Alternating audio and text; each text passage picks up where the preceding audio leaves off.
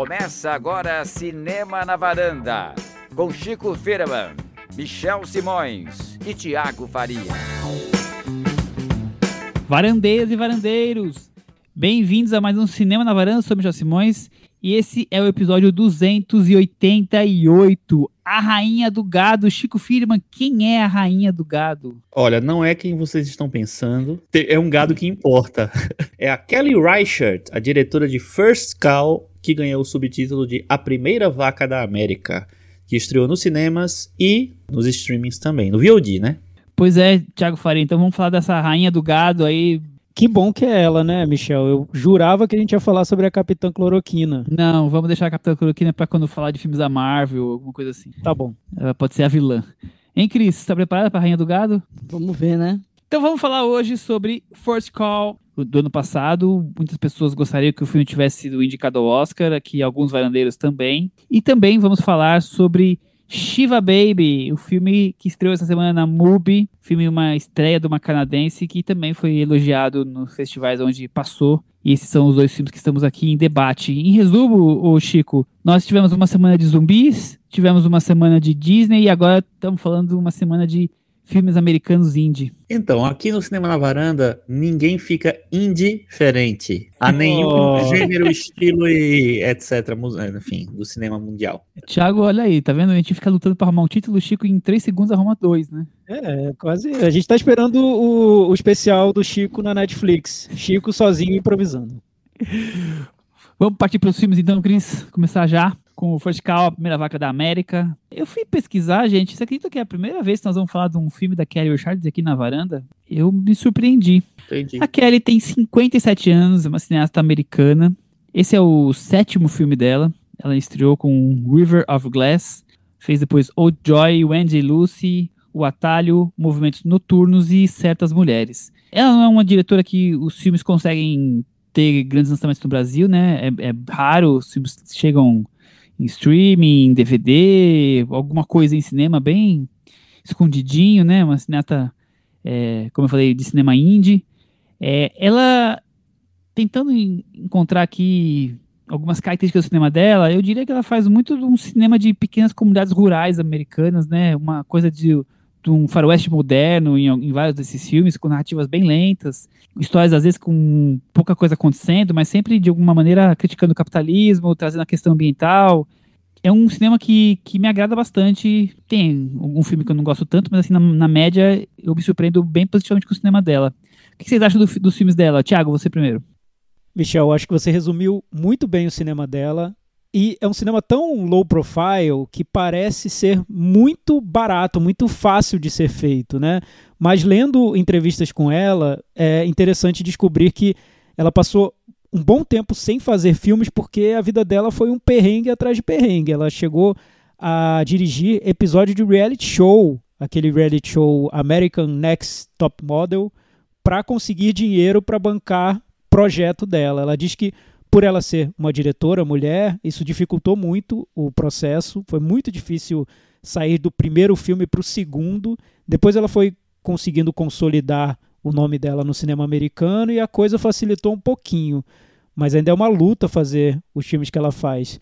Projetos como Old Joy, Wendy and Lucy são bem pequenos, tiveram uma repercussão boa nos Estados Unidos, nunca muito sucesso, o ponto positivo dessa dificuldade de fazer esse cinema, ela diz, é que ela conseguiu manter uma marca nesses filmes que talvez ela não tivesse conseguido em projetos maiores. Ela diz que são filmes que são exatamente da maneira como ela quis ter feito. E isso, para mim, fica claro. É um cinema que eu vejo uma marca em cada filme. Dá para identificar que é de uma diretora os filmes. Chico, Andy Lucy e certas, e certas mulheres, para mim, são dois dos grandes filmes americanos dos últimos 20 anos. Se eu tivesse fazer uma lista lá de 50 filmes americanos, provavelmente esses dois estariam lá. E você, qual a sua relação com o cinema dela? Olha só pro Michel. Interessante isso, hein? Isso surpreendeu Lucy eu gosto bastante.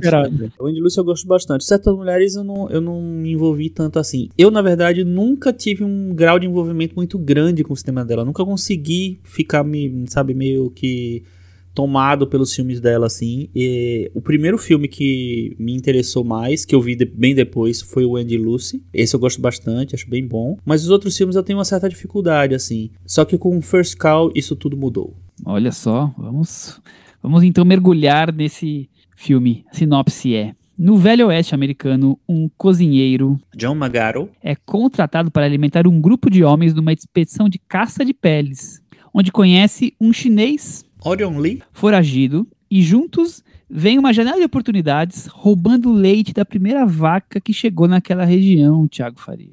Sim, o First Call deve ser o filme mais elogiado da Kelly Richard, o filme que ganhou uma, teve um apelo maior na, na, crítica, até chegou a ser cotado por alguns como um filme que poderia ter ido ao Oscar, acabou não indo, mas enfim, foi, foi muito elogiado pela crítica. Eu gosto do cinema dela, acompanho, o Certas Mulheres eu adoro, adoro o filme.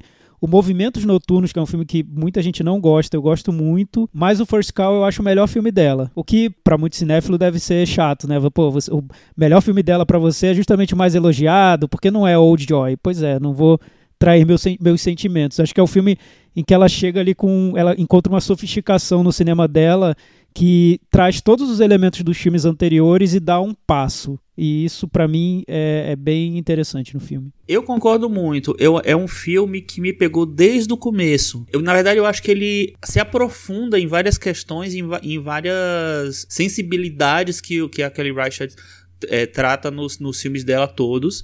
Eu acho que nesse filme ele, ela se aprofunda, ela, ela vai para mais, mais para dentro da floresta, literalmente assim. É muito interessante porque no, a, a, primeira impressão que eu tive no começo, aquelas cenas lá na mata com o personagem é, caçando cogumelos, o, o Cook é, um, é o cozinheiro, né? Então ele vai caçar cogumelos porque é o que tem para comer enquanto eles estão chegando no lugar para onde eles vão, tal, eles estão procurando ouro. E é lá que ele encontra o, o personagem de Orion Lee. Essa construção me, me remeteu muito ao Apichatpong, porque me pareceu muito uma conversa do homem com a natureza, sabe? Do homem é, produto do meio ali. É, eu acho muito sensorial aquele, aquele começo ali. E quando o, o, o chinês aparece, assim, é, é, impressionante que ele tá bem, bem no meio do mato mesmo. Ela filma de uma maneira totalmente escura. Ali o filme me pegou. E ali pode, pode ter soltado a mão de várias pessoas. Mas ali o filme me pegou porque eu, eu, eu comecei a já ficar conectado com essa, essa profundidade maior que eu acho que ela dá nesse filme para as questões que ela toca. A primeira coisa que me chama atenção é essa coisa de, de filmar o Velho Oeste, só que ao invés da gente ficar vendo vários cavalos e paisagens secas, a gente tem aqui uma vegetação úmida, né? Cabanas, esses caçadores de pele garimpeiros. É quase um, um não faroeste, né? Tem os elementos do faroeste, mas também não tem, né? Eu, é, fica muito mais focado nessa relação dos dois e depois tudo que o filme se desenrola, mas assim, a primeira coisa que chama atenção é isso, é essa coisa eu, eu, sinto um pouco de do úmido, talvez do escuro. A gente normalmente está acostumado a ver os filmes, aqueles, aquelas telas enormes que você vê o sol, né, o pôr do sol, e aquela terra onde estão os cavalos e os cowboys. Eu, eu vejo como é que ela consegue fazer um faroeste e tão antagônico nessas características, pelo menos de paisagem, geografia, assim. Ela, ela distorce toda essa, essa ideia que a gente faz da formação da América, né? Do, do começo da América. Isso eu acho muito interessante também, assim. O filme foi filmado no Oregon, né, nas florestas do Oregon, então já, já traz uma, um cenário completamente diferente, assim. Você tem a mesma história, as pessoas começando a dominar o, o lugar, a conquistar o lugar, a chegar, a ocupar, mas num cenário completamente diferente. Ela filma muito no Oregon porque ela mora lá faz um, alguns anos, então boa parte dos filmes dela é, são filmados ali no Oregon e tem o Oregon como cenário. O Thiago, mas o conjunto de personagens solitários, né? Mas é, mas é um, de alguma maneira são solitários criando um conto de amizade aqui meio que orgânica, né? Um filme sobre amizade. O interessante nos filmes dela, eu acho, é que você pode encarar tudo de uma maneira muito simples e o filme, os filmes vão ser interessantes, curiosos, de uma maneira simples, mas eles convidam a interpretações mais profundas também, se, se o espectador quiser, né? Nesse caso é um filme sobre amizade, até no início tem uma citação do, do William Blake, que eu acho bem bonita, que é, lembrando assim, é, seria algo como para o pássaro um ninho, para a aranha uma teia e para o homem a amizade. Então é, é essa citação que abre o filme e que também abre o romance que inspirou o filme, o romance escrito pelo Jonathan Raymond, chamado Half-Life. Half e o interessante, lendo sobre o filme, é que não tem a vaca no, roman no romance. É um romance super ambicioso, um épico, que se passa em quatro décadas, e não tem a vaca. Para levar o romance para o universo da diretora, eles criaram a vaca, que virou meio que ali o, o elo entre personagens, né? A figura central do filme que não existia no livro. Bem interessante isso, porque você tem uma adaptação de um livro que, na verdade, entra no universo da, da cineasta, né? A cineasta já tem um estilo tão bem definido, já tem objetivos ali tão claros que o, o livro na verdade, se junta a isso, não é simplesmente a, a, diretora se curvando a uma obra que já existe. Isso, isso é, é, é marcante no filme. Parece que, é, que, que ela te convida para entrar naquela floresta, né, naquele mundo, como se o espectador também estivesse descobrindo uma, uma realidade que ainda não foi explorada e, e a, acompanhasse os primeiros passos ali na exploração da, daquele ambiente. Isso eu acho muito forte no filme. Eu acho que também que essa unidade também entre, entre esse livro e a, e a, obra dela vem do fato que o John Raymond, o Jonathan Raymond, assina John Raymond, né? Ele é o roteirista de vários filmes dela, né? Do Movimentos Noturnos, do Batalho, do Andy Lucy e do Old Joy. Então, ele já tem uma simbiose, vamos dizer assim, forte e ele fez esse romance e ela adaptou, viu, na, a oportunidade de fazer um filme a partir dele. E realmente ela faz um filme livre, né? Vamos dizer assim. Por mais que seja um filme que é escrito por ele também, que também assina o roteiro desse, você tem uma adaptação muito livre, porque é um recorte, vai para um caminho, é uma coisa mais específica. Eu acho que é um, para mim é um filme que foi me fascinando a cada cena. A diferença para mim entre esse filme e esse e os, os outros filmes dela é que os outros filmes dela eu acho que tem uma aridez no roteiro, na, na, na própria direção dela, que esse filme tem, mas não tem. Porque eu acho que ele equilibra muito. Eu acho que esse filme reflete essa mudança do cenário também. É um cenário que a gente não espera e é um personagem que a gente não espera. O Cook, por exemplo, é um cara que, perdido no Velho Oeste, vamos dizer assim, ele é completamente a, a, é um pária, né? Um cara. Um ser estranho ali, né? Ser estranho, porque ele é um cara doce, um cara quieto, educado, tranquilo, enfim. É um cara completamente perdido naquele universo, que é um universo muito bruto, né? Por, por mais que o cenário seja diferente, o, aquele universo bruto, muito forte, aquele personagem não cabe ali. Eu acho que a partir do momento que ele encontra o King Lu, aí realmente ele encontra uma estrutura para que ele consiga suportar aquela vida ali. Uma das coisas fortes que mais me chama a atenção nos filmes que eu mais elogio dela, e, e aqui exatamente como você falou, não tem, é essa aridez realmente. É, pô, Andy Lucy é uma personagem, a Michelle Williams, indo com o seu cachorro cruzar os Estados Unidos para chegar na Alaska para conseguir trabalho sem dinheiro. Quer dizer, todo o sofrimento que tem ali até ali. Certas mulheres, é, é várias questões lá de, de, da mulher se colocar, né? Que filmes que a gente já está acostumado hoje em dia, felizmente, a ver, e, mas o filme reafirmando a posição da mulher e toda coisa da. o quanto árido é esse, esse tema, né? Movimentos noturnos tem uma, uma questão de um planejamento de um, um ato terrorista, né? Aqui é um, é um filme que, de alguma maneira, principalmente na relação entre os dois, é uma, é uma relação bonita de amizade, né? Porque nenhum tem uma conotação sexual, por exemplo, é realmente, realmente uma amizade e num, num universo e que nós estamos ali vendo um querendo sempre puxar o tapete do outro, né? Todos os personagens estão ali, garimpeiro, caçador de quer dizer, tá sempre ali um tentando roubar a riqueza do outro, conseguir um atalho para ganhar dinheiro fácil, né? E eles nos, nos vendem uma, uma amizade pura, simples. Claro que depois eles juntos criam um interesse, ali talvez um seja mais ganancioso que o outro, mas juntos eles trabalham em cima disso. Mas me, me vende muito facilmente essa ideia do, de uma amizade bem orgânica, bem, bem harmônica entre eles. Perfeito, Michel. É o que eu mais gosto no filme. Essa descrição da amizade entre os personagens, porque o filme poderia ter caído em algum, alguns clichês, né? Esse, esse, um deles seria ter nascido uma atração entre os personagens e o filme seguir um outro caminho. E não, ele sempre está buscando um olhar até puro, porque o, o que eu vejo na, nesse olhar puro desse filme é que a intenção da, da Kelly Rashad foi mostrar os primeiros momentos da América, de um, de um período da América, né, do século XIX. Então, a sensação de estar descobrindo um lugar. E aí, é, tudo no filme tem um pouco, carrega um pouco dessa dessa impressão da primeira vez, do, do puro, da descoberta, da doçura, que tem lá até ser corrompido, né, num determinado ponto. Mas a amizade dos personagens eu, eu, eu vejo como com uma sensibilidade incomum no cinema. Eu não, não vi tantos retratos de amizade desse, dessa maneira, que, que parece que ela não quer mostrar de uma maneira muito bruta, que é como a gente vê a amizade masculina retratada, que com essa brutalidade que deixa claro que é uma amizade só, que não tem nada além.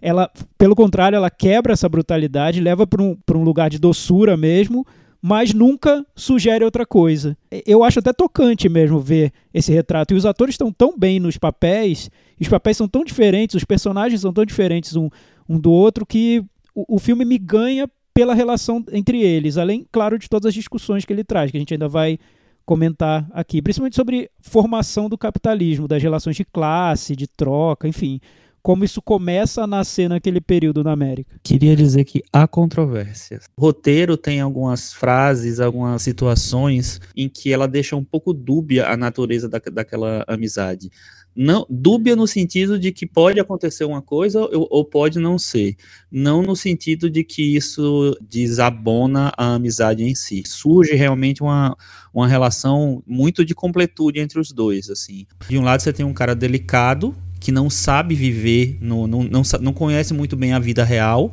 e é, que precisa daquela delicadeza para poder seguir na vida ali. É, é, um precisa do outro. Tem vários momentos em que as coisas ficam um pouco subentendidas, mas nunca marcadas. Nunca existe uma martelada assim. Está acontecendo uma relação entre os dois. Não, não existe isso. E eu acho que, é, que isso é bonito porque é meio que é, é, como se ela celebrasse uma coisa meio espontânea, assim, as coisas podem estar acontecendo porque a natureza é assim, a vida é assim e, e tal mas ao mesmo tempo nada pode estar acontecendo também. Então eu acho que eu, ela deixa um pouquinho a, essa, essa coisa dúbia um pouco no ar. Chico, mas até por ser um filme que está mostrando esses primeiros momentos, é, não ter uma definição tão clara, tão óbvia, faz parte do projeto, eu imagino, né? Eu acho. Eu, claro, eu vejo como uma amizade porque o filme nunca deixa muito claro nada. E, e, é porque é raro a gente ver filmes sobre amizades puras, né? Em que uhum. é, no universo masculino, principalmente, é tão difícil acontecer. O cinema sempre leva é, descamba para um, uma outra interpretação mais clara, né? Mais, mais direta do que seria aquela é. relação. A gente Exato. quer respostas do, dos filmes, né? E os filmes dão essas respostas que a gente quer. Mas nesse caso, como é um filme sobre construções de, de uma América, de um momento muito inicial, faz parte sugerir tudo, né? Não deixar tudo muito claro ainda.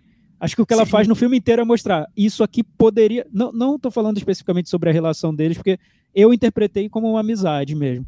Mas sobre as outras relações todas ali entre os personagens, o que ela parece que ela está sempre sugerindo o que isso vai virar depois na América, assim. Olha, isso é só o comecinho do que vai ser o capitalismo hoje, do que vai ser, do que vão ser as relações comerciais depois, a exploração da mão de obra depois, é, uhum. a, a, divisão de classes mais para frente, mas o que eu estou mostrando é o comecinho, então tudo tem essa né? sensação né? de, de pureza ainda é. ali no, no ar.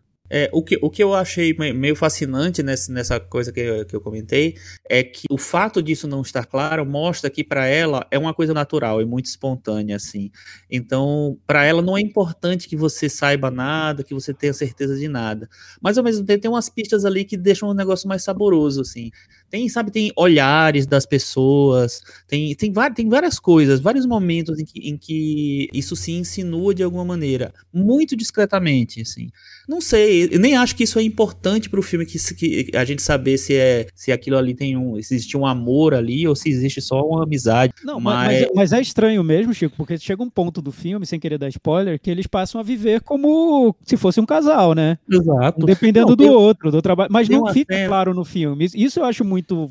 Exato. Muito tem uma, incomum tem uma no que ela tá fazendo. Que, que, que para mim foi quando eu pensei, nossa, ela quis deixar essa dúvida mesmo, que os dois estão voltando para casa, não sei, não lembro se é se é depois de vender o bolinho ou depois de volta da casa do, do, do mestre, não sei das quantas. E aí eles estão eh, voltando, e é interessante porque é, outra coisa que eu vou falar depois é, é, que tem uma parte daquela cidade que está se formando que é uma favela, né? Eles vão passando por ali, e aí tem um velhinho que ele aparece algumas vezes sempre né, na porta da casa dele. E tem uma cena que, eles, que ela se dedica ao olhar do velhinho para eles, tentando entender o que está acontecendo. É um olhar meio curioso, não é um olhar de julgamento, não é um olhar, é um olhar só de curiosidade.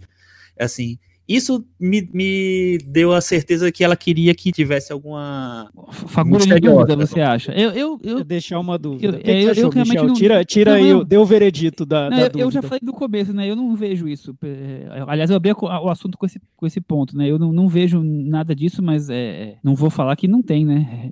é a questão do subjetivo, né? O que eu vi também foi um lado simbólico nessa parceria, nessa amizade, né? Porque, claro, é, é, é, a construção do empreendedorismo americano, né? O, a uhum. pessoa que tem essa habilidade, que tem esse talento, e o outro que sabe como transformar esse talento. Homem de negócios. É, tem algo Empreendedor, né? É, tem, claro. E outra coisa que eu acho muito interessante, e aí partindo em cima dessa coisa que vocês falaram da, da faísca do capitalismo e das relações é, exploratórias, né? Essa coisa da, da contravenção gananciosa, né? Então tem ali os garimpeiros, tem ali os, os caçadores de pele, ou então também tem os, o, as pessoas aparentemente boazinhas que vendem cookies roubando leite. Quer dizer, de alguma maneira, todo mundo está causando sua, é, fazendo sua contravenção para conquistar seu espaço, né? E, então, quer dizer, você tem ali um exemplo de um capitalismo que se foi construindo e, de alguma maneira, todos são predatórios de alguma é, em certa medida. De qualquer jeito, a situação deles sempre se coloca como um tipo um Robin Hood, né? Estão roubando dos ricos para dar aos pobres, sei lá. Para dar a, os pobres são eles, no caso. Mas Exato. eu acho que é, é, tem, uma, tem uma coisa meio de ir contra o sistema ali, que é uma coisa que ela sempre também mostrou nos filmes dela, né? São mais personagens em uma história que estão indo contra o sistema, como no Movimentos Noturnos, como um faroeste de mulheres, que é o, o atalho. Então sempre tem esse ponto de vista do anti-herói ou do, ou do cara que desafia o sistema. Eu acho que isso me conversou muito para mim, conversou muito com os, os, filmes dela. Mas é um filme engraçado. Eu, eu sempre gosto de usar essa expressão quando o, o, o filme fica, é mais saboroso para mim do que outros filmes. É, para mim é um filme mais molhado do que os outros que são áridos, entendeu? Dá para entender? eu acho também, Chico. E, e, eu achei legal o Michel ter comparado com os outros, muitos que eu até não lembrava tanto assim da trama, porque realmente são filmes mais áridos e, e nesse tem uma doçura que não tinha nos outros.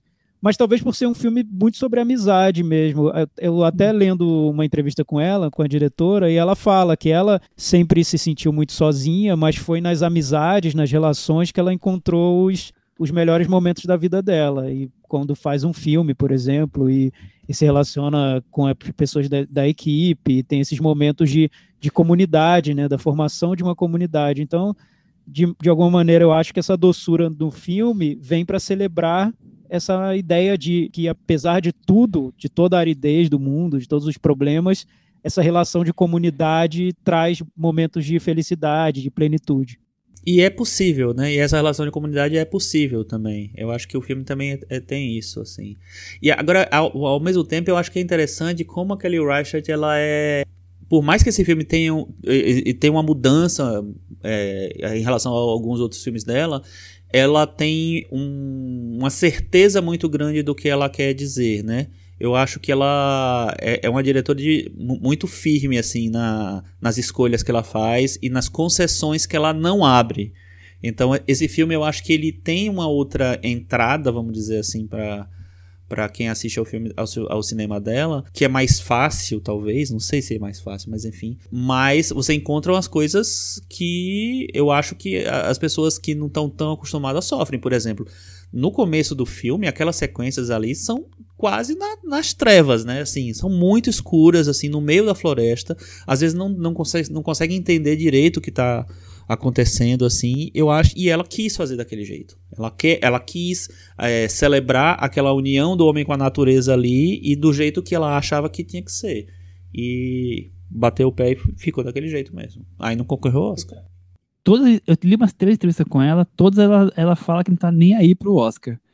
É, mas eu queria saber de você, Thiago, é, se você também tem essa opinião, porque todas as críticas negativas que eu encontrei, e até quis buscar para encontrar o, o que estavam falando, parte era porque achava o filme muito escuro, não conseguia nem enxergar direito, e parte porque acha o filme muito tedioso. Então, eu, eu, eu agora tô lembrando de, disso que o Chico apontou, e realmente tem momentos bem escuros, mas em nenhum momento eu achei o filme inassistível, assim. Tem, tem cineastas que realmente buscam uma escuridão da, da imagem, que eu pensei no, sei lá, no Albert Serrat, um desses cineastas mais, mais radicais. Não sei, eu, eu vejo esse até um filme é, tem, tem essa, ela não faz concessão mesmo, concordo com o Chico. Tem, é um filme lento, como os outros filmes dela, um filme que exige essa, essa dedicação de quem está assistindo. Mas por outro lado, ela abre caminhos ali mais fáceis que para os outros filmes, principalmente na amizade dos personagens, que eu acho isso super acessível, as interpretações deles também, os atores que foram escolhidos, os tipos que, que eles interpretam. Eu, eu não vejo nada difícil de ser compreendido nessa, nesse trecho do filme. E também a fotografia é muito bonita, esse, essa sofisticação visual que talvez os outros filmes mais áridos dela não, não tenham, como movimento movimentos noturnos não tem.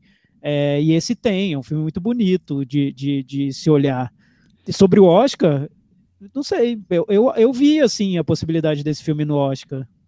Eu, eu não acho tão tedioso. Por, por que, Michel? Você acha que ele não não, te, não teria condições de entrar na competição? Não, não, não, pelo contrário. É, primeiro, é, ela, ela, ela que disse que não tá nem aí, não fiz campanha, não queria nem saber. É, eu concordo, acho. eu acho que ela não tá afim, não. O tipo de filme dela já, já por si só, já, já indica isso, né? É, essa narrativa mais lenta, essa quantidade de, de, de poucos acontecimentos na, na, história, né? Poucas reviravoltas, poucas coisas acontecendo, já afastam grande parte do público, né? E eu entendo, é, é não, não é fácil você assistir um filme do Sokurv, assistir um filme do, do Losnitsa ou assistir um filme da, da Kelly Richard nesse ponto, né? As narrativas são bem lentas realmente, você precisa estar ali, de alguma forma, gostando muito, se encantando para para se manter ali. Por isso que eu acho que realmente que é, o filme, os filmes dela são um filme para um, um público que, que gosta, que vai ser um público sempre pequeno, não vai ser um, um público arrasa quarteirão, vamos estourar a bilheteria da semana nos Estados Unidos, sabe? Eu, eu, entendo isso. E quem não embarca no filme por conta da, da velocidade narrativa, para mim, é bem compreensível. Mas ah, eu, sim, eu, mas, eu, como gosto mas... do cinema dela, eu entendo que eu, eu, eu, por exemplo, esse filme eu gosto. Não é o que eu mais gosto, eu não tenho essa questão do encantamento, como o Chico falou bem. Eu me encanto pelos outros dois que eu comentei, mas eu gosto, eu acho bonito, eu acho legal, eu acho coisas interessantes. Eu gosto da, da relação da amizade deles, que é para mim natural, né? Sim, Michel, é que eu acho que tem uma diferença de não se importar pro Oscar, porque acho que a Kelly Reichardt vê o Oscar como um prêmio que celebra filmes de, da indústria e ela tá nem aí para a indústria. Deve ser por aí o caminho de interpretação. Também dela. acho. E o outro é não estar nem aí para um público talvez médio, assim, não que, que vá além de um, de um nicho muito pequenininho. Aí, aí eu acho que ela, que ela não despreza esse público, não, com esse filme, porque tem maneiras de entrar na trama, assim. Até o desfecho do filme, eu acho que é um desfecho que, claro, se a pessoa passou dessa, não tem essa resistência com o ritmo muito lento do filme, tudo, é um desfecho que dá uma recompensa para quem está vendo, e uma recompensa muito grande. Você sai do filme achando, nossa, que, que coisa. Ela, ela, faz, um, faz um desfecho lírico para o que ela está tá narrando. Não é um filme que, que abandona o espectador ou que, ou que, tra, ou que, é, ou que é construído como se fosse um enigma. Não, acho nesse ponto é, não, não, vejo como nada tão pouco acessível. Não sei qual é a opinião do Chico sobre isso. Não, eu, eu, concordo com você. Eu acho vejo outros filmes mais radicais nesse sentido. Por, o Atalho, por exemplo, é um filme que eu acho difícil é, de me envolver com ele. Eu, não, eu gosto do filme, mas eu não consigo me envolver com o filme, entendeu? E eu acho que isso, que nesse filme, o fato do personagem do John Magaro ser tão querido, vamos dizer assim, faz com que você crie um outro de, tipo de relação com o filme. Não o Michel, que o Michel não gosta das pessoas. Tô brincando. eu, eu, eu, eu, também, eu também acho que o segredo aqui tá nos personagens. Esses personagens poderiam estar num filme super hollywoodiano, numa com trama certeza. super hollywoodiana. E eu acho, por exemplo, assim, tem, tem uns detalhes de delicadeza que são, que me ganham completamente, assim. Por exemplo, a cena em que o Cookie conversa com a vaca, gente, Eu queria abraçar é ele, a, a, a Fazenda, a, a, a Kelly Reichardt, todo mundo, assim. Achei magnífico, achei lindo, assim. É, Ela construiu de uma maneira super espontânea, simples, de uma maneira tão bonita, tão bonita. E eu acho que esse filme acerta e tem, tem essas sensibilidades em vários momentos, em vários aspectos. Seja na, na fotografia, seja na poesia, como o, o Tiago falou da cena final. Eu não eu quando eu, eu assisti agora de novo, eu não lembrava mais da cena inicial, que é, acontece no presente e tal, e que tem a ver com a cena final. Realmente, assim, tem uma, uma embalagem ali que para mim é diferente, assim. E sobre o Oscar, o filme, ele começou a corrida com os- o, ganhando dois grandes prêmios de críticos, e, mas ele ficou mais nesses prêmios de associações de críticos de, de cidades específicas. Quando ele chegou para os grandes prêmios, ele terminou sumindo um pouco. Eu acho que uma coisa que, que não ajudou foi o fato de ter muito filme independente o ano passado e filmes independentes que dialogam com um público maior, tipo Minari, tipo Nomadland. E o fato do Minari, por exemplo, ser também um filme da A- A24, que é o do mesmo o- Distribuidora. do First Call. Então, o Minari, quando ele começou a apontar como um filme mais. conversava com mais gente, assim, a A24 apostou nele, que o First Call ficou realmente mais, mais de lado. Mas eu, eu acho que ele merecia ter indica, sido indicado para um roteiro adaptado ou para uma fotografia, pelo menos. Na verdade, ele tinha que ter ganho o Oscar de melhor filme, mas. Chico, mas eu preciso rapidamente falar sobre essa cena da vaca, do cookie da vaca, porque eu acho cena do ano essa, porque é muito, não digo fácil, mas mais fácil você apontar problemas, denunciar, mostrar como a América já estava começando a ser corrompida e as relações pessoais, mas é mais difícil, eu acho, você mostrar de uma maneira nada cínica o que é, o que seria bonito nesse iníciozinho da América, né? e que se perdeu, talvez. E essa cena, para mostrar essa relação pura desse personagem com a natureza, é muito bonita essa cena. Algo que. Isso no cinema dela, para mim, é novo nesse filme. É, é esse ponto de delicadeza em que ela chegou. Vamos pro Vamos. Metavaranda? Chico. Firman. Deixa eu só falar uma coisa. Eu tava vendo aqui, esse filme ganhou, é, concorreu e ganhou vários prêmios, mas tem um prêmio novo que eu nem sei o que é, depois eu vou procurar, que é a Brewing Film Society Awards. E ela, eles tiveram a, a, a categoria de melhor personagem. Olha só os indicados: o menininho do Minari, a Millie Bob Brown do Enola Holmes, não é a Enola Holmes em si, e Eve, que é a intérprete da vaca. E ela ganhou. Bela interpretação. Ganhou? Merecido. Ganhou- Ela ganhou da, Muito bem da- nessa da cena. Maravilhoso. Eu vou dar nota 9,5, porque esse foi um dos meus filmes favoritos. Eu assisti no ano passado pela primeira vez. Só perdeu pro Sertânia e pra mim é 9,5. Uau! E aí, Thiago, e você? Eu vou dar 8,5.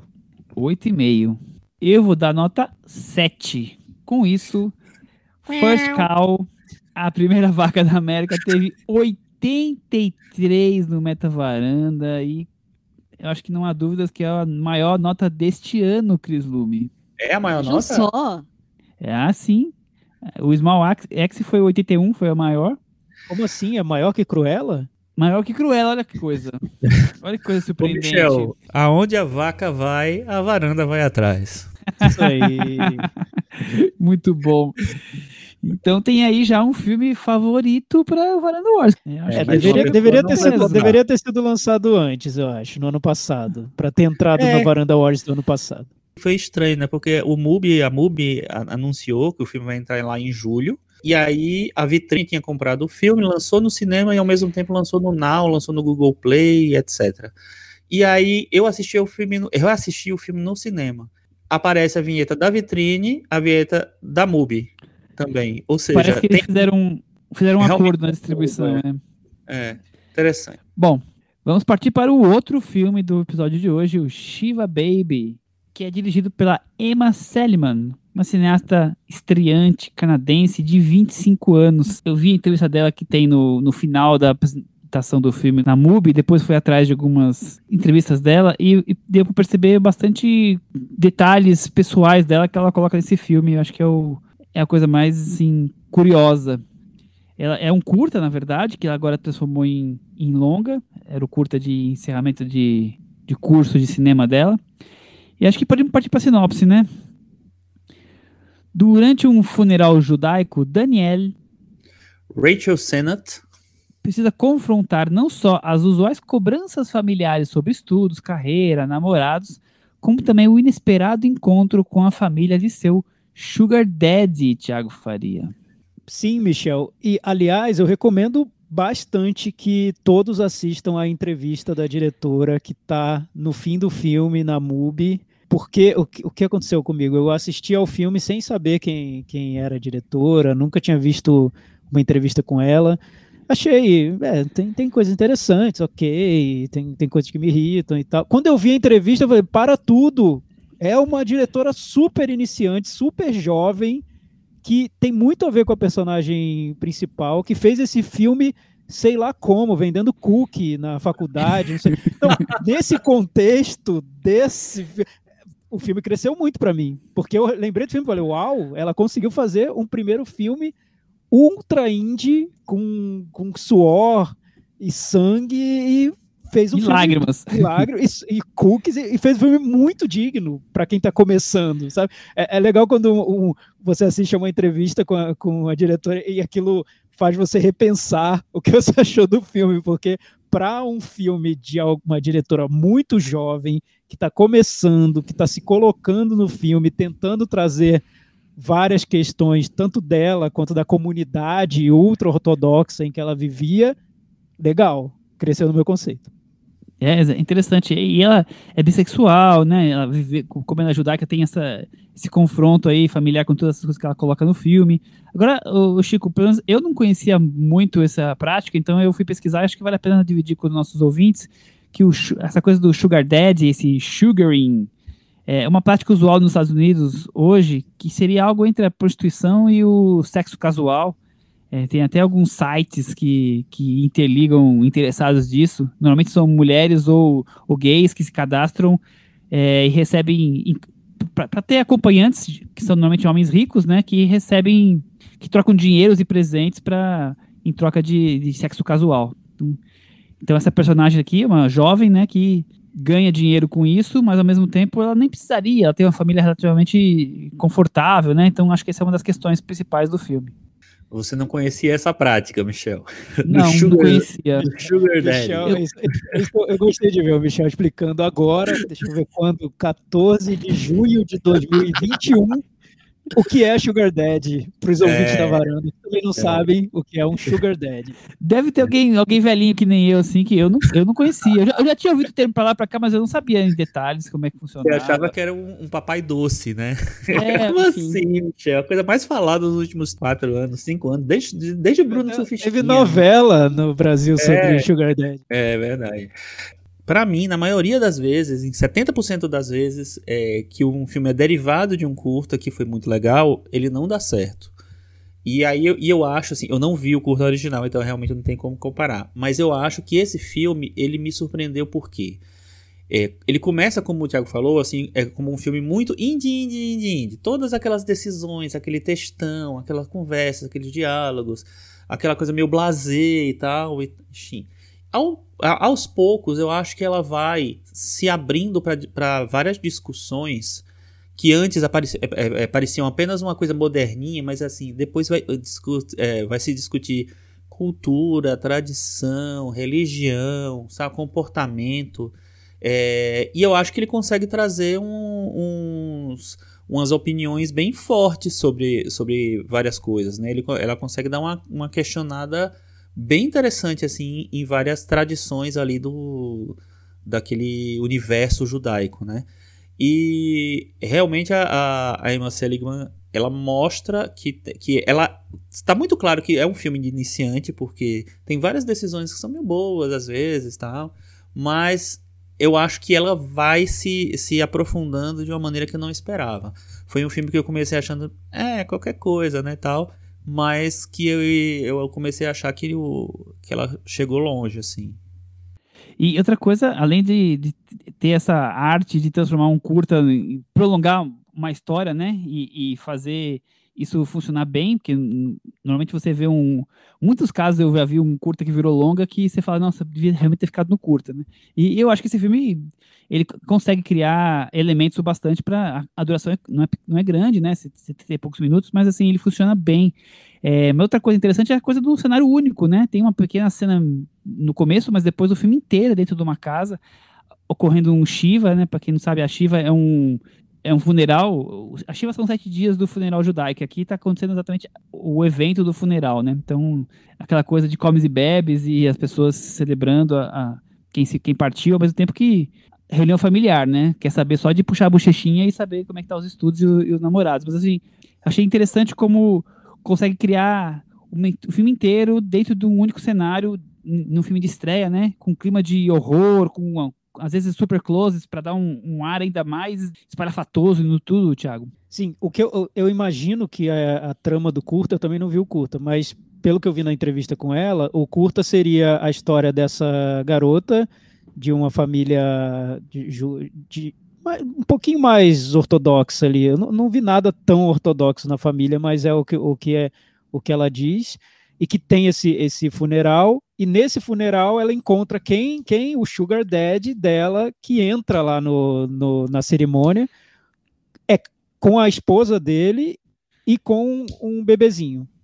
É isso, né, Michel? Pelo que eu entendi, a história do curta seria essa. Aí ela pega essa trama que tá, tá no curta e dá uma, uma estufada no, no que tem de conflito ali dentro e o ponto que eu acho que é o acerto dela é explorar mais a, o que seria a sexualidade dessa personagem, que é uma personagem bissexual. Dentro dessa trama, dentro desse funeral, nesse espaço muito limitado dessa casa, o filme consegue desenhar o perfil psicológico dela, da, da personagem principal, que eu acho muito bem interpretada pela atriz, o, acho que é, o nome dela é Rachel Sennott.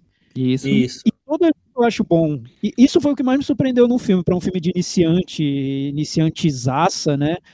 Muito bom o trabalho com o elenco. A mãe dela eu acho ótima também. todos, o Sugar Daddy, totalmente deslocado ali na festa, a mulher dele também.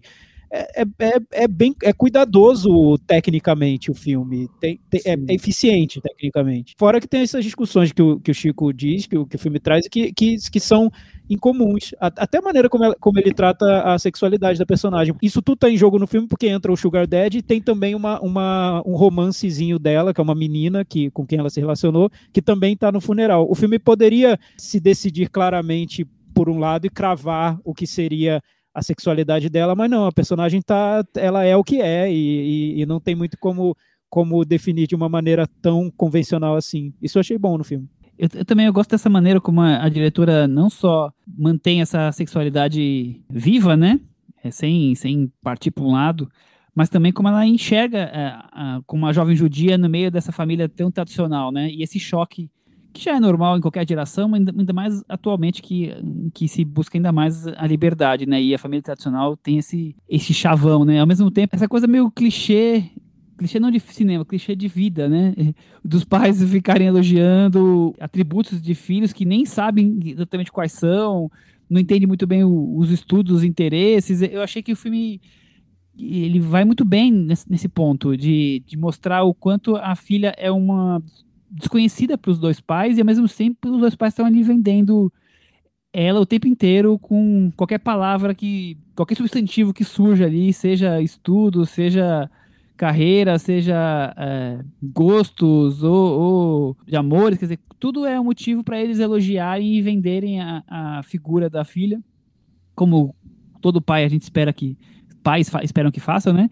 E o quanto isso é às vezes é desinteressante, às vezes estão ali naquela conversa que não vai para lugar nenhum. Eu, eu achei legal como ela consegue colocar isso tudo dentro do, de 70 minutos de filme. É, eu, eu, me, foi uma surpresa para mim, porque eu comecei achando bem genérico nessa coisa, com vários clichêzinhos indie, e terminou que eu, ele me ganhou em, alguma, em, em, várias coisinhas. Então não acho que é um filme impressionante, incrível e tal, mas é um filme bem interessante, principalmente por se tratar de uma diretora estreante. Sim, até porque essa estrutura do filme num, num evento, né, numa, numa festa ou num funeral, e que aos poucos o evento vai virando um, algo muito pitoresco, é, é, é quase óbvio, né? Tão, tão, já foi feito tantas vezes que isso me parece um pouco uma fórmula já, já gasta. Bem manjada, né? É. é bem manjada. E esse, nesse filme, o único única decisão que ela toma, e que acho que muita gente deve ter elogiado e achado ousado e tudo mais, mas que me irrita é como ela se escora demais na trilha sonora do filme para criar muitos momentos de suspense, terror, esses que o Michel citou, mas é tudo escorado na trilha. Às vezes me parece que ela usou um, um recurso ali meio simplista. Nesse ponto eu vejo um filme de iniciante, sim, como quase como um curta mesmo. Eu, mas nos outros não. Eu também, também, sinto isso, mas o que mais me incomoda é o excesso de mini tragédias, né? O abuso de, de, dessa fórmula que se torna repetitiva. Eu acho que dá, dá para criar boa parte das situações sem criar mini tragédias acontecendo a cada 10 minutos. Sim, que é, que é, bem comum nesse, nesse tipo de filme, né? Quando, tá num, quando concentra tudo num evento que vai, vai transcorrer quase como se fosse em tempo real, né? É, mas eu gosto como ela faz as personagens secundárias, as, as vovós ali do, do filme, acho todas que são, são, são bem criadas, eles mostram, mostram bem criados como personagens, né? Mostram muito aquela, aquele ambiente, enriquecem o ambiente. Dá para ver que ela, que ela conhece muito o que ela está filmando é, que aquilo é, faz parte da vida dela. Chico? Meu meta varanda é 6. 6? Era isso? Era essa a pergunta? É, o, meu, é, o meu é 6 também. O meu também é 6. Eu ia realmente perguntar se ia para a fase final, se tinha algo a acrescentar. então, com isso ficou fácil ficou com 60 da metavaranativa Baby. Vamos partir o então filme, agora para o... o filme que ensinou ao Michel o que é Sugar Daddy. Pois é, desculpa a minha ingenuidade. na varanda sobre Sugar Daddies, então acho que é... não teve nenhum outro. É verdade, primeiro filme, eu acho que sim. Partindo do, desse minuto judaico aqui e desse, desse novo é, acontecimento americano chamado Sugaring, para o momento Belas Artes à la carte. Vamos falar de filme bom. Cris, chegou a hora de falar do streaming focado em cinema alternativo, nosso parceiro, que todas as semanas estamos aqui destacando um grande filme do cardápio deles, que tem filmes clássicos, filmes cults também, lançamentos mais recentes. A assinatura custa R$ 9,90 e se você for assinar, quando você for fazer o cadastro, você sabe que usando a palavra varanda mês no código profissional, você vai ter um desconto de 50%. Já falamos aqui de A Aventura, já falamos de Tampopo, de Vozes Distantes e eu queria saber do Thiago Faria qual é o filme recomendado da semana e por que assisti-lo. O filme recomendado dessa semana eu vi porque uma pessoa aqui da varanda me indicou. Aí eu fui ver, eu não, não conhecia o filme ainda, não tinha visto. E essa pessoa é Chico Firman, que vai apresentar o filme pra gente agora. Todo é mais um filme ele... indie da noite, Chico? É, é, é, não deixa de ser indie, né? Mas enfim. É um filme australiano, A Longa Caminhada, Walkabout, um clássico do cinema australiano, dirigido pelo Nicholas Rowe, que fez vários filmes famosinhos do circuito de arte, vamos dizer assim, como Inverno de Sangue em Veneza, como é, Contratempo, Performance, enfim.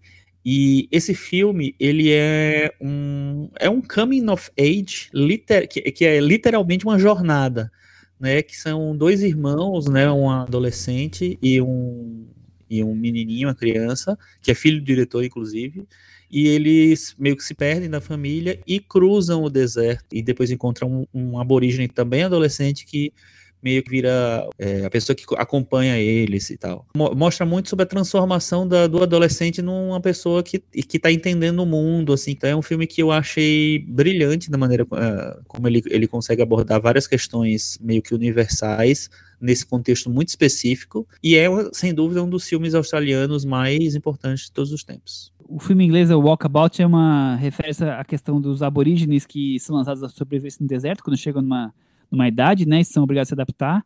Eu também acho que é um filme incrível, essa coisa, esse mergulho é, na sobrevivência de dois, duas crianças, que é uma menina adolescente e um menininho, né, e sendo meio que, como é que eu vou dizer assim, adotados por esse outro jovem aborígene nesse momento importante na vida, que é essa coisa desse de deixar ele sozinho nesse walkabout e o quanto o filme consegue ser é, primitivo e ao mesmo tempo tão representativo nessa relação. Eu acho tudo incrível. Eu acho que é um filme muito contemplativo, muitas vezes também, mas assim, eu acho um filme que. Esse filme me deixa assim, encantado mesmo. É, e, e, curioso a gente falar no mesmo episódio do First Call, né? Acho que dá uma sessão dupla interessante, porque são dois filmes que mostram a natureza de, de maneiras diferentes, porque o, o Walkabout eu acho que é, realmente é mais, mais cru, quase, né? Primitivo. Ele está buscando algo mais perigoso, estranho, enfim, que, e depois vai se tornando mais lírico também. Mas eu, eu vejo como, como uma, uma sessão dupla que, que pode ser, ser boa. É, é, o gênero preferido do Michel, né? O Coming of Age. Você gostou por causa disso, né, Michel? Conta, conta a verdade, vai. Você não, é o Thiago tirou oh, essa ideia que o meu gênero preferido é Fade. E que... E, e, e, eu acho perigoso a maneira como, porque poderia ter encarado esse tema de, de uma maneira um pouco caricata, né? Você tem o um personagem aborígene, uma relação com uma garotinha branca, poderia ter sido bem quase quase grosseiro. e o filme encontra um tom poético que, que me parece bem autêntico. Eu, eu, eu acho que é um filme dif muito diferente de, de, de, tudo que se vê. Até, até é legal ver hoje, porque não, não tem nada sendo feito muito de uma maneira muito parecida hoje em dia. Então pode parecer algo, um objeto totalmente estranho. Vale a pena ser descoberto, sim.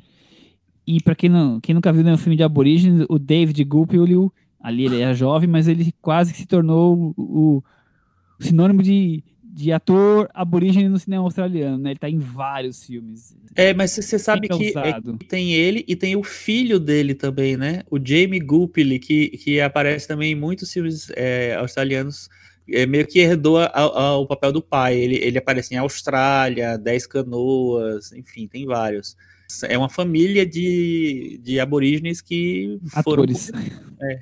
Então fica a nossa recomendação aí, a longa caminhada lá no Belas Artes à la carte. Vamos partir para o puxadinho da varanda e eu queria saber da Cris, que está quietinha até agora se ela tem algum assunto. Bom, estreou aí na Disney Plus mais uma série da Marvel. Ai, mais uma, meu Deus! Mais uma que você não vai assistir, Michel.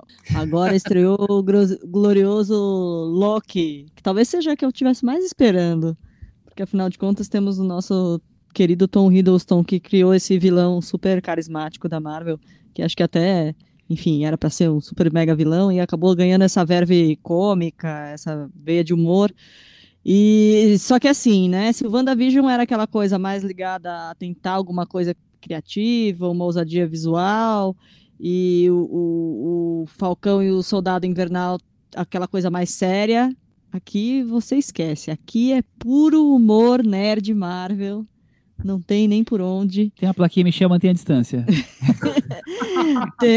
Tanto que, assim, é muito Vingadores. O primeiro, já dando um pouco de spoiler, mas o primeiro episódio tem muito Vingadores, não tem por onde. Owen Wilson dividindo a cena com o Tom, Tom Hiddleston, até rima. Não tem por onde, né? É, é puro é puro humor, uma, humor Marvel, né? Obviamente, muitos, muitos mistérios, muitas portinhas foram deixadas, um monte de easter eggs foram deixados, literalmente nas gavetas. Então ainda vamos aguardar para ver, mas assim, já dá para saber que não é para você, Michel. Pois é, vou manter longe. Vocês assistiram? Eu vi, eu vi. Eu, eu achei. Eu não me decepcionei, não, viu? É, eu concordo com a Cris, com tudo que ela disse. Eu, o, a série fica no meio termo entre o WandaVision e o, o Falcão. O Falcão era uma série mais, mais sisuda até certo ponto da Marvel, né? Queria tratar de temas sérios. É, sobre o Capitão América no mundo. É porque eu acho que a, a, os filmes do Capitão América, que são muito legais, que eu gosto, mas eles são mais sérios mesmo. Soldado Invernal foi nessa, nessa linha. O WandaVision acho que tentou sair um pouco da casinha, mas sem querer dar spoiler já dando, no final ele acaba sendo aquele Marvel um pouco mais tradicional, acaba fazendo as conexões com, com o universo mesmo. E o, o Loki acho que já chega apostando no humor e apostando em Vingadores, pelo menos nesse pontapé inicial. Vamos ver para onde que ele vai correr. É, o que me incomodou um pouco no, no Loki é que ele tem que citar muitos outros filmes para localizar o personagem. Mas talvez seja um problema só do primeiro episódio que, e no segundo para frente ele consiga se desamarrar disso um pouco. Por isso é, é uma série que parece ser muito mais para fã da, da Marvel. É, fica até um pouco difícil para quem não é. para quem não assistiu aos outros filmes, enfim, tá, tá muito dentro, tá muito colado nesse universo. Mas é divertido, e o ator segura, né? Isso, acho que essa é a vantagem dessa série. É uma série do ator. É, você tem que gostar do personagem. Se você se irritar com esse personagem, não tem, não tem por onde. Chance do Michel gostar. Negativo. Era 10. Menos 2. eu, eu diria, é, não sei. O Michel gostou de Cruella, então eu, eu acho que pode dar uma chance sim. Não vou ver, não, fica tranquilo.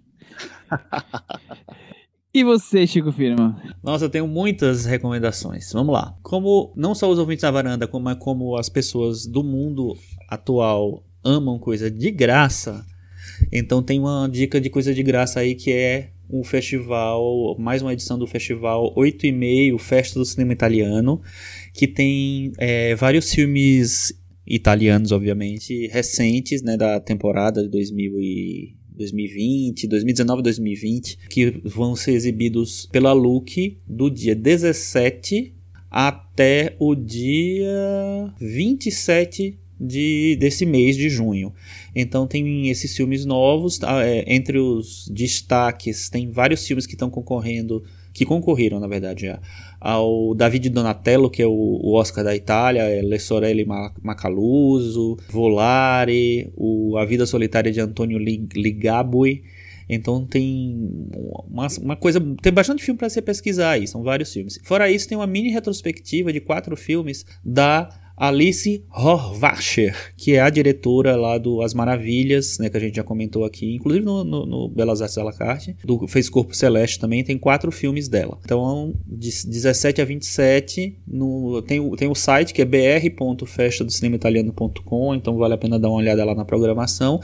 E na Look, vocês assistem os filmes. Fora isso, eu vi meu primeiro filme na Supermongan Plus, um filme que eu não tinha assistido ainda, que é o, o primeiro trabalho da Bjork como atriz, que é o Quando Éramos Bruxas, que é um filme bem interessante, que, em que ela faz uma jovem que junto com a irmã elas saem do lugar onde elas moram, porque a mãe delas, que era praticante de bruxaria, foi morta pelas pessoas, então elas vão para um outro lugar, encontram um, um, um, cara lá que é viúvo e, enfim, começam a viver com ele lá e com o filho dele. Então é um filme que é bem interessante porque mostra esse, faz esse retrato de uma, uma época um pouco mais medieval e tem essa curiosidade da Bjork como atriz. Não acho um grande filme não, mas acho um filme bem curioso para assistir. Na Supermugan Plus tá, tem uma bela mostra da Chantal Ackerman, que é uma das diretoras mais marcantes do cinema. Eu recomendo um filme dela que eu não tinha visto, que eu vi lá, que é o primeiro filme dela, que é Eu, Tu, Ele e Ela que é o nome do filme. E, e, é legal, porque eu vi depois do Shiva Baby, e o Shiva Baby pode provocar a impressão de ser um filme super ousado. Nossa, a diretora quebrando as tradições da família judaica, que ousadia. Vejam esse primeiro filme da Chantal Ackerman para saber o que é ousadia. A própria, a própria Chantal Ackerman interpreta a personagem, já tem ali um, um controle da narrativa quase é, minimalista e obsessivo, é, tudo muito bem escolhido dentro da, da trama, cada detalhe, e uma cena final que eu acho que deixou muita gente ali realmente chocada nos anos 70. Na mostra do, da Chantal Ackman também tem a obra-prima dela, que é a Jane Dillman. Esse tem que ver, é, vale só entrar lá na, na Supo para ver esse filme se você ainda não viu. Tá numa cópia muito bonita, restaurada e além disso, a mostra tem vários outros filmes dessa diretora que tem, precisa ser mais vista, eu acho, porque ela ficou pro, pro público, até pro público indie, um pouquinho obscura por um tempo, mas agora os filmes estão aparecendo na Boob, em outros serviços de streaming, e é um melhor que o outro, vale a pena ver. Os filmes são é, maravilhosos, precisam ser vistos. Exatamente, assim, acho que a chance de, de, ver um filme dela vale a pena. É, lá também tem dois filmes que eu amo, que para mim são obras-primas, que são Em Busca da Vida, do Gia Zanke e Em Trânsito, do Christian Petzold. Então, e a Supermungan, ela cedeu três assinaturas de um mês né, de duração para os ouvintes da varanda. Então, para concorrer a essas assinaturas, são três válidas por um mês.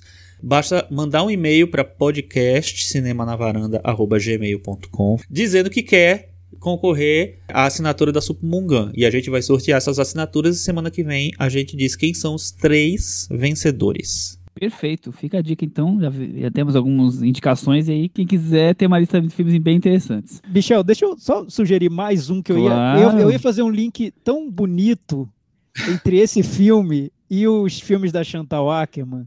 Mas eu me perdi no meio do caminho e entreguei para Deus. Então, deixa eu só complementar, vai ser bem rápido. Eu nem vou falar muito sobre o filme Público que Descubra por conta própria. O filme que está estreando nos cinemas, que chama Eu Estava em Casa, mais três pontinhos, da diretora Angela Chanelec, filme alemão. Primeiro, veja o Shiva Baby, veja os da Chantal Ackerman para ver como Shiva Baby é um filme careta, perto de tudo que a Chantal Ackerman fez. E depois veja Eu Estava em Casa Mais para entender o legado do cinema que a Chantal Ackerman fez nos anos 70, como isso perdura hoje ainda. É, eu achei esse filme, esse filme me encantou mesmo. É, é super difícil, um filme lento que exige muito do, do espectador. Se, se o, o First Call é um filme difícil, esse filme aqui é, é Bem mais, né? quase, um, quase uma pedra encontrada no meio da floresta. É, Mas esse é ainda mais fácil do que outros filmes dela, hein? sim, sim. É, tem tem no, no na Bubi, aliás, outros filmes dela. Vale a pena procurar. Eu acho uma das diretoras mais é, misteriosas do cinema alemão feito hoje. De- Ela é colocada sempre na mesma turma do Christian Petzold, o ídolo do, do Michel Simões. Tem que Museu. Berlim tem, tem sessão para os dois. Sim, tem, tem que descobrir. Eu não vou dar spoiler, descubra o filme, entre por conta e risco. Eu acho que vocês vão gostar. Muito bem. Eu, eu gosto do- dos filmes dela, vi uns 4 ou 5 já. E não é o que eu mais gosto, mas é um dos. Tá ali como mais um dos que eu, que eu gosto também. Então eu, eu recomendo o cinema dela, inclusive esse. Mas assim, é bem lento, gente. Completando o que o Thiago falou, tem quatro filmes dela na MUBI, inclusive Marcel, O que eu mais gosto é o A Minha Vida Lenta, que é o Passing Summer que tá lá também. também. Vamos pra fase final agora? Vamos, cantinho do ouvinte. Com Tiago Faria. Cantinho do ouvinte, o lugar dos comentários dos nossos ouvintes varandeiros. No episódio passado, a gente falou sobre Invocação do Mal 3 e Verão de 85. O Arthur Gonçalves deixou um comentário muito legal que eu quero ler aqui para vocês, porque daqueles comentários que exigem que os varandeiros se envolvam e deem opiniões sobre a vida e tudo mais. Então prestem atenção, por favor. Vou, vou ler agora. Oi, varandeiros, eu queria tirar uma dúvida, mas antes, só um contexto sobre a minha breve cinefilia. Por favor, não me julguem. Eu sempre gostei muito dos filmes do Noah Baumbach. A Lula e a Baleia, acho que foi o meu filme favorito por vários anos. Até que eu vi Marriage Story. Como, como é o título em português? História de um História de casamento. um casamento. História de casamento. Vi Marriage Story um tempo atrás e, meu Deus, foi tudo que eu sempre quis ver. Lembro de ter ouvido o episódio de vocês do filme e vocês citaram cenas de um casamento do Bergman e eu, pobre cinéfilo dos anos 2000, não conhecia. Fui ver e me apaixonei. Maridos e Esposas do Woody Allen era outro que eu sempre gostei. Pena que eu fiz um pacto comigo mesmo e nunca mais vou ver outro filme dele depois daquele documentário da HBO. Mas esse é outro assunto. Aí olha o que aconteceu com o nosso querido Arthur Gonçalves. Em resumo, fui ver Eric Romer depois do último episódio de vocês, até porque me parece parecido com esse tipo de filme que eu gosto. Assisti O Joelho de Claire e a decepção veio forte. O clima eu gostei, só que eu achei o protagonista homem tão asqueroso que eu fiquei com uma dúvida. Será que eu estou sendo puritano demais com a minha mente millennial, que eu não consigo assistir filme antigo sem julgar com a cabeça de 2021? Ou será que esse filme é realmente uma glorificação de um predador disfarçado de intelectual francês? Não sei se vocês lembram com detalhes desse filme específico, mas fiquei curioso. Fala aí, Thiago, o que você acha. Entra no buraco de tatu do Romer de novo pelos ouvintes. E por fim, mais um pedido. Eu vi que um tempo atrás o Chico postou outra review do filme Búfalo 66. E esse é outro que mora no meu coração. O que vocês acham desse filme também? Arthur, só, só respondendo, eu não entrei lá no buraco do tatu do Romer porque eu não tive tempo essa semana, eu tive plantão, mas pretendo voltar um dia a esse buraco de tatu. Então, não vi o Joelho de Claire de novo, mas é um dos meus filmes preferidos do Romer. Dói no coração ver o Millennial cancelando o Joelho de Claire por causa do personagem masculino. Mas eu queria levar essa discussão para os nossos varandeiros. Vale a pena assistir a filmes antigos com cabeça de 2021? Olha, eu, o que eu acho é o seguinte, assim, eu acho que é impossível você não, não ver com a cabeça do, de 2021, mas também eu acho que você tem que ver no contexto que o filme foi feito e tal. Não é para passar pano para nenhuma coisa, né? Mas é, é porque reflete, explica porque aquilo ali existe também, né?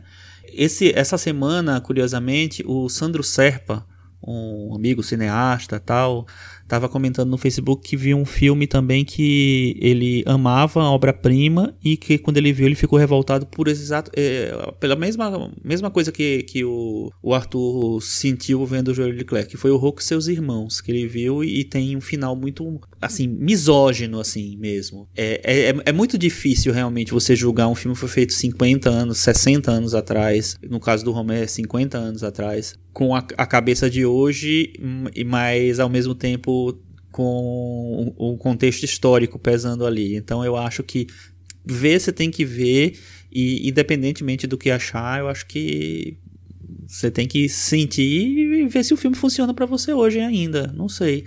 Eu acho que a gente tem realmente que tentar sempre contextualizar o, onde o momento foi feito, que, que momento que o filme foi feito, porque a sociedade era outra, o mundo era outro, e a gente julgar com os olhos de hoje uma sociedade que via é, relações pessoais, interpessoais de 50 anos é injusto com, com o filme, com o cinema, ou com um livro, ou com, com o que for. É, isso não quer dizer que você possa gostar ou não gostar do filme, mas eu acho que a gente olhar hoje com todas as conquistas e mudanças ou, ou expectativas de mudanças, é, um filme que foi feito lá em 1970 é uma, uma é, é, colocar no, no, caixão, né? Uma quantidade de, de obras artísticas que representavam muito bem as suas, as suas épocas e que vão ser colocadas no, no lixo agora porque o mundo mudou. Então eu, eu acho isso injusto. Isso não quer dizer que, que você não possa gostar ou não gostar do filme. Eu, eu sinceramente olho para esse filme com, com aquele, naquela época, nessa, nessa questão. Acho sim que eu é um personagem de um velho babão, digamos assim, é, mas, mas a gente, eu, eu, acho que é injusto a gente fazer isso. Mas eu, tô, eu, eu não acho um, um, filme super interessante, eu não, eu não sou chegado, eu acho médio, não, não, me, não me agrada o Joel de Claire, o Thiago vai se revirar ali na, na mesa que eu sei, já mas tá ele já, já não, falamos várias nem, vezes do. Nem falou do, nada. É, várias vezes do Romero e da dificuldade que eu tenho com o cinema dele, mas não, não é esse ponto especificamente que me, que me faz desgostar do, do filme, é mais o, o filme em si e tudo que, que, é, que se passa nele. Mas vale lembrar também que o filme foi na competição de São Sebastião e ganhou a Concha de Ouro e o melhor filme no 71. Então, assim, é para ver como ele era e não só celebrado por vários cinéfilos, mas assim, ganhou festivais, ele, ele foi muito reconhecido na época, e tá aí hoje como um dos grandes filmes do Romero, né? Muita gente o considera um dos grandes filmes do Romero. É, eu, eu acho que, primeiro, é um pouco perigoso você comprar o personagens do Romero, eu não revi o Joelho de Claire agora, mas é perigoso comprar personagens do Romero como se fossem o Romero, como se o Romero estivesse assinando embaixo dos personagens. Na verdade, os personagens, como a gente comentou no episódio passado, cada personagem dele tem um mundo diferente. O legal dos filmes dele é ver como o mundo de cada personagem interage ali com, com outros personagens, enfim. É, mas eu não revi, talvez eu revendo o filme eu vá ter uma sensação ruim hoje com, com ele. Mas, ao mesmo tempo, eu acho que eu, eu vejo tanto hoje no, nesse público mais jovem também uma por um lado tem essa vontade de cancelar tudo que é ruim, tudo que não gosta, tudo que é tudo que é misógino, tudo que é racista, enfim, com justiça e tudo mais, mas de uma maneira muito agressiva. Mas, por outro lado, eu vejo um desejo de generosidade, de afeto, de carinho, de dar a mão, de não soltar a mão. Não é um pouco generoso, não seria generoso você tentar contextualizar as obras de arte, porque, imagina, as obras de arte vão ficar, as gerações vão passar, mas as obras de arte vão ficar. O Joelho de Clare está sendo visto hoje pelos nossos ouvintes. Imagina, um filme dos anos 70 está sendo visto hoje. Então, olha o tanto que esse filme passou, o tanto que ele sobreviveu, né, para chegar até hoje, está sendo visto hoje. Então, acho que as gerações vão passar, os gostos vão mudar e os, as obras de arte que são importantes, que são relevantes, vão ficar. Então, talvez seria generoso tentar entender o contexto em que elas foram feitas, como elas eram vistas naquela época, e não simplesmente cortar com a tesoura, cancelar, joga no lixo, reclama no Twitter, porque ela não combina com a visão de mundo de hoje, dos dias de hoje, desse momento específico em que a gente está vivendo. As coisas mudam. Ô, ô Tiago, eu fui procurar aqui, eu vi o do Júlio Leclerc pela primeira vez, inclusive, faz três anos. Eu, eu acho que eu já tinha captado essa, esse momento, já tava, a gente já estava nesse momento questionador em relação a tudo. E eu acho que eu, eu escrevi um, um, um, parágrafo aqui sobre o filme que eu acho que pode combinar com que a, a, dúvida do Arthur, com o sentimento do Arthur. Eu botei assim: a perversidade do adulto sobre o olhar de placidez de Homer. Será, seria ele o responsável ou cúmplice da crueldade dos personagens que criou? Ou o que lhe interessa são os processos tanto da transformação de duas garotas quanto o da materialização de um desejo, que reside num plano mais abstrato do que o da carne. É, essa é... segunda opção, segunda opção. É. voto 2. Voto 2. Voto 2, é. É, eu acho que tem, eu acho que, enfim, tem um questionamento aí. Eu acho que a gente não pode também pegar um personagem e achar que o personagem ele reflete um pensamento de um, um autor, de um criador, assim. Se todo, todo vilão fosse baseado em fatos reais, assim, o mundo. É, todo filme de serial killer, né? Quer dizer que o diretor é um serial é, killer, não sim, quer dizer e, isso. E o Romero é. fez muitos personagens, né? Você vê a menina do, do A Mulher do Aviador, que a gente conversou na, na semana passada, eu acho que essa, essa, personagem seria hoje, hoje seria super plausível em qualquer filme hoje, uma garota independente, livre, e tava no filme do Romero. Ah, mas se levar ferro e fogo, metade dos personagens do Romero vão ser cancelados. Mas é, é o naquela... mundo, né, seria cancelado nos Ex anos 70, eu acho. Exatamente, começando por isso. É, mais algum comentário? Não, ele falou também do Buffalo 66. Ah, é né? verdade. Eu não, eu não vi. Você não viu? É, eu, eu vi. É um filme que eu gosto muito e que ele me incomoda, mas, mas ele me, me desconstrói, ele se desconstrói é, ao, ao, mesmo tempo, e isso eu acho que é, que é interessante, assim. Porque também tem isso do cara mais velho que é, sequestra uma menina que meio que entra na D e tal, não sei o que lá. Mas a interpretação da Christina Ricci, a Christina Ricci é aquela atriz que ela chega e ela desaba, né, tudo, né? Ela, ela toma conta total. Infelizmente ela não, não seguiu com esse, esse grau de, sei lá, de conquista do mundo que ela estava naquele, né, nos anos 90. Mas eu acho que a personagem dela desconstrói toda aquela. a, a criação daquele personagem do próprio Vincent Gallo. É, para mim é um filme que, é, que, que tá nos detalhes também. Ah, ah, Michel, nós esquecemos do Meta Varanda dos Ouvintes, e aí? É, é verdade, vamos trazer o Meta Varanda dos Ouvintes. Lembrando que semana passada nós comentamos sobre Invocação do Mal 3, e sobre Verão de 85, o filme do François Ozon. O Invocação do Mal 3 teve na varanda aqui a nota 49. Cris, sabe qual foi a nota dos ouvintes? Hum. 49. Uau! Só, só a gente ouviu. Todos votaram super igual às nossas opiniões. Já o Verão de 85 tem mais fãs do que na varanda. Nós demos 56 aqui e ele está com 65 no voto dos varandeiros. Então fica aí o comentário, o registro das notas e como é que os nossos ouvintes estão aí se relacionando com os filmes. E no Twitter, eu queria mandar um abraço aí, um beijo para a Nina, arroba Nina Freitas, que escreveu que ama o cinema na varanda. Muito obrigado pelo carinho. E acho que tinha mais um. Nina Freitas, que... minha, minha ouvinte favorita da semana. ganhou. Foi fácil, foi fácil te ganhar, né, Chico? Ganhou, é, ganhou o Chiquito essa semana, ela. Sensacional. Eu acho que é isso. Acho que nós vamos encerrando por hoje. Até muitos semana que vem, depois. muitos assuntos. Até semana que vem. Tchau. Tchau. Tchau.